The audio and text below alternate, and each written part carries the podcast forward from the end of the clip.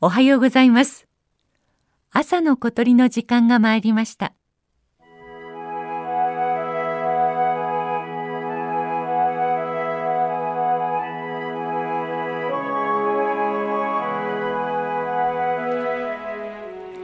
千葉県の北西部に位置する手賀沼我孫子市柏市など4つの市にまたがっています。昔は一つの沼でしたが江戸時代の干拓によって大小2つに分かれました。一般に手賀沼と呼ぶ場合は大きい方を指します。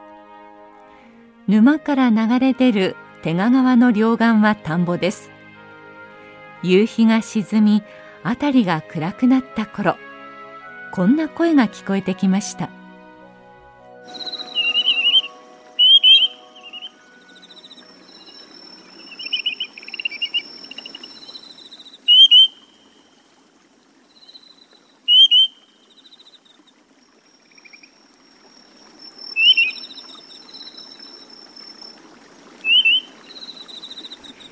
キアシシギです。全長はおよそ25センチ。鳩が細くなったような体型でくちばしの長い鳥です。頭から背中が灰褐色。目の上の白い線が眉のように見えます。顔から首。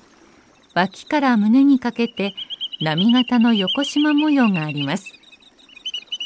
秋の初めにはこの横縞がはっきりとしていますが羽が抜け変わると不明瞭で全体的に濃い灰色をした見た目になります。足は黄色くてこれがキアシシギの名前の由来です。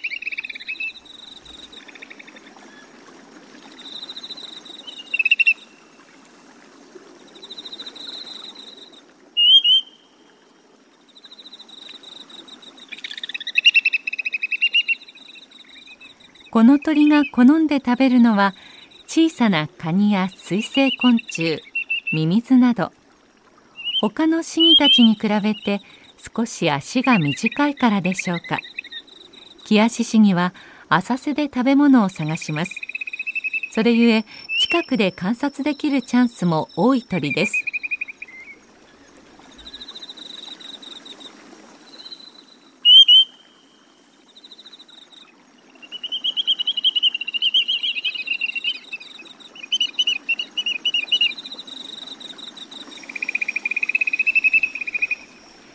キアシシギのように北の繁殖地と南の越冬地の間を渡る途中日本で羽を休める鳥を旅鳥と呼びます。渡りをするシギたちの多くは海沿いの干潟で見られますがキアシシギは内陸の水辺にも立ち寄ります。7月の終わりには南へ渡り始めるせっかちなキアシシギですからそろそろ最後の集団が本州を通過する頃でしょう。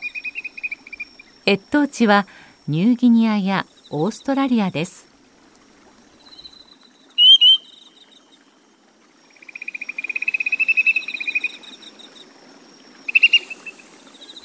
春の水田にすがすがしく秋の水辺にはしっとりと響くキアシシギの澄んだ声。夏の気配。秋の情緒を感じさせてくれる季節の音風景です。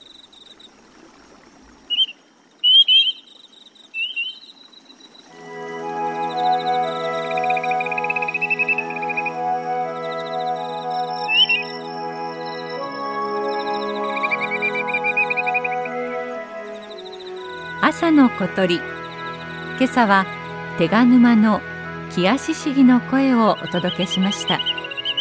収録構成は岡村正明さんでした。